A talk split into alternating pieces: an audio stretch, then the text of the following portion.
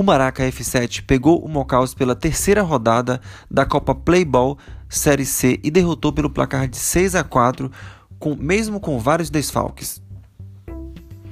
O jogo começou morno e sem muitas chances de gol, mas na metade do primeiro tempo, o Maraca abriu caminho e balançou cinco vezes a rede do adversário, com um gol de Renan Souza, um de Ricardo Bruno e três do artilheira meia do clube, que também tem o nome de Renan Souza.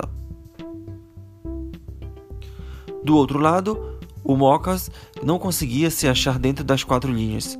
Equipe nervosa, os jogadores Kaique Souza e Eric Soares se desentenderam e trocaram ofensas, mas logo o primeiro tempo acabou, momento importante para o time esfriar a cabeça e correr atrás do prejuízo. No segundo tempo da partida, o Mocas melhorou e tudo se caminhava para uma reação. O time fez quatro gols com dois de Thiago Moura, um de André e outro de Gabriel. Parcial: Mocas 4, Maraca F7 5.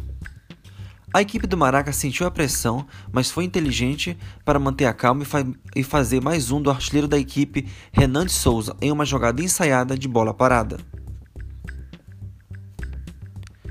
Final: Mocas 4, Maraca 6.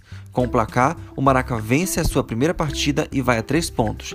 Já o Mocas perde na estreia e não consegue pontuar. Na próxima rodada, o Maraca pega o Família Peritubando, que perdeu para o Luxemburgo. O Mocas pega o Nova Chicago.